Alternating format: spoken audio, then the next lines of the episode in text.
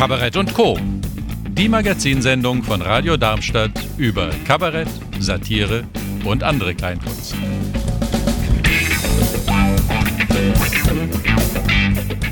Hallo Lisa, hier ist der Rainer.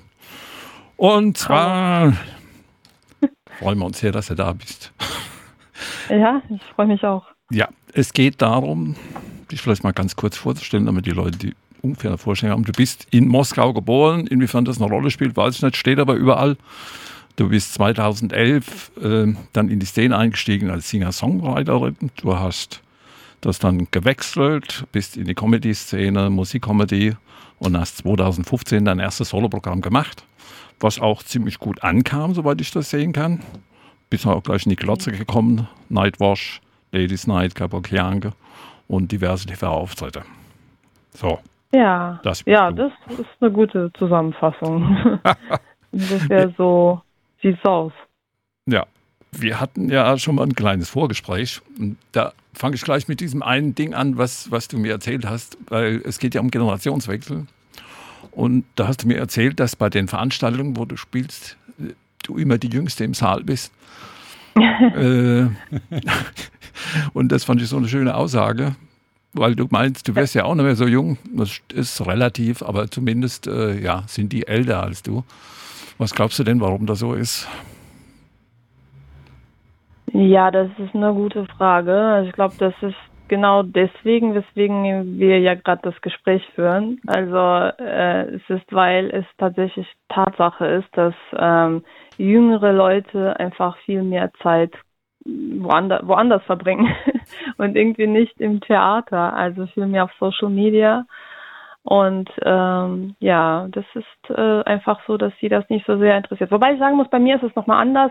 Ähm, ich glaube auch unter anderem, dass das Thema Russland, ich mache das wirklich zum Thema, meine Herkunft und rede auch ein bisschen darüber. Und ich glaube, ähm, die Art, wie ich das mache oder die Themen, die ich behandle, die sind eigentlich eher für älter Publikum interessanter als für ganz junge Leute. Zum Beispiel, wenn ich, ich bin ja auch schon mal auf so Bühnen unterwegs, wo halt junge Leute im Publikum sitzen. Zum Beispiel, ich war ja einmal tatsächlich äh, paar Mal bei Nightwash.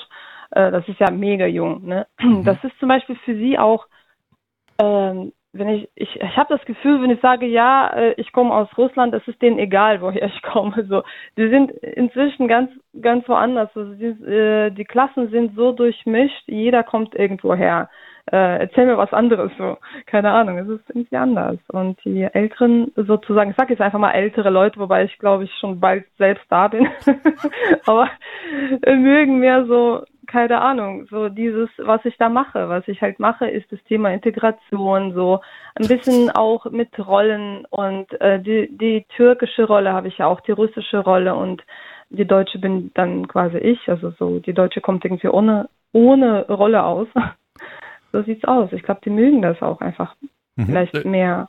Du musst, glaube ich, noch kurz erklären, für die, die es nicht wissen, woher die türkische Rolle kommt. Ja, also das ist die, äh, ich nenne das ähm, eine integrationsbedingte multikultiple Persönlichkeitsstörung. Ich habe, ähm, ich bin einfach, ich habe, ich habe mich einfach hier super gut integriert in Deutschland. Also habe dann so nach vier Jahren gemerkt, wow, cool, mein Türkisch ist perfekt, äh, perfekt und mein Kopftuch sieht gut. Irgendwie habe ich mich in der türkischen Gesellschaft zuerst integriert und dann bin ich erst in der deutschen angekommen. Also das ist und, wirklich äh, deine, deine persönliche Ankommenshistorie. Ja, genau, das ist meine Integrationsgeschichte. Ja. Finde ich spannend, dass du sagst, dass das äh, findet mehr Resonanz bei den älteren Semestern. Ich hätte jetzt vermutet, dass du wirklich das Nightwash-Publikum damit auch gezielt adressierst. Äh, bei Nightwatch Publikum, ich weiß nicht. Ich weiß, sind so die Auftritte vor jung, jüngerem Publikum sind so selten, dass ich noch nicht mal das, das Gefühl bekommen kann, was genau mögen die. So. Ich hatte schon mal Auftritte, wo das Publikum sehr jung war, aber wo ich das Gefühl hatte, dass keiner irgendwie mit der Art, wie ich das mache, umgehen konnte und war, war, war sehr still auf jeden Fall im Raum. Das war sehr seltsam, weil es, es ist so, ich habe halt so eine Art, äh, ich weiß ja, was ich da mache, ja. Also ich bin ja jetzt nicht total frisch auf der Bühne und ich weiß, die Sachen funktionieren immer. Und wenn die dann auf einmal so mit Stille begegnet werden, dann bin ich schon sehr überrascht und äh, keine Ahnung. Nein, wenn ich keine Ahnung sage, heißt das nicht, dass ich überhaupt gar keine Ahnung habe, was da läuft, aber ich habe so meine Vermutungen so, was da passiert. Ich glaube, die äh, jungen, die ganz jungen Leute. Es ist halt auch noch die Frage, was genau, wen meinen wir, wenn wir sagen jung? Wie jung?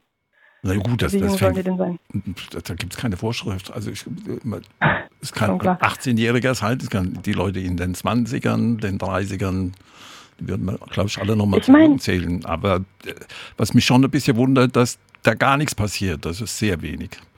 Und, und äh, hast du unbewusst dich an die Vortragsform äh, oder hast du aufgegriffen, die das Klassische verkörpert? Oder wie kommt das, dass die Alten das total abfahren und die Jungen überhaupt nicht? Ist, ja, das ist eine gute Frage.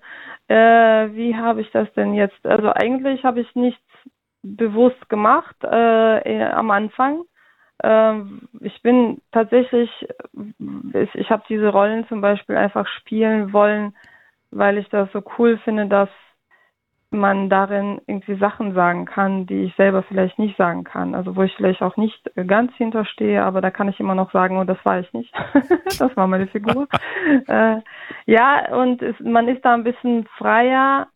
Und ich muss nochmal sagen, ich habe eigentlich glaube ich nicht, dass ich äh, ich habe zwar dasselbe gerade gesagt, dass ich äh, diese Art von Kunst mache, wie die jungen Leute das vielleicht nicht so sehr mögen. Ich glaube, das ist ein bisschen mh, mm, ja unglücklich ausgedrückt, insofern, dass sie das durchaus mögen, aber in einer ganz anderen Form. Die ganz jungen Leute gucken sie, sich genau sowas an mit, mit Rollen, aber auf YouTube.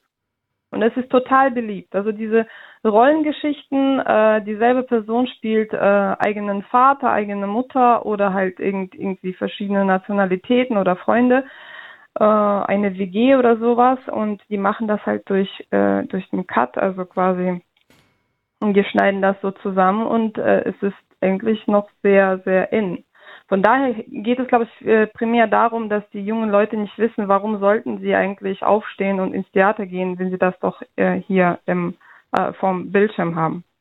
Also die sind vor Bildschirm, also die haben, die haben das nicht vor, vor dem Bildschirm. Also manche schon, also diejenigen, die YouTube machen, die haben das vor dem Bildschirm. Aber ich meine, wenn sie das im Bildschirm haben, warum sollen die dann ins Theater? Gut, das ist ein Argument. Wobei wir jetzt das Problem haben, dass wir das nicht mehr beantworten können, weil die Zeit ist schon um. Das ist total bescheuert. Wow, habe ich lang gesprochen. Nö, das ist vollkommen okay. Das war auch sehr informativ. Ja, und ich finde es auch schön. Das kann man ja auch wiederholen. So ist das nicht. Also wir werden schon öfters wieder mal auftauchen. Sehr gerne. Das ist gut. Da freuen wir uns. Ich wünsche dir alles Gute, eine schöne Zeit, viel Dankeschön. Erfolg. Und ich Vielen Dank für die Einladung. Ja, gern geschehen. Und jederzeit ein Traumpublikum. Dankeschön. genau, tschüss. Und Dankeschön. Tschüss. Tschüss.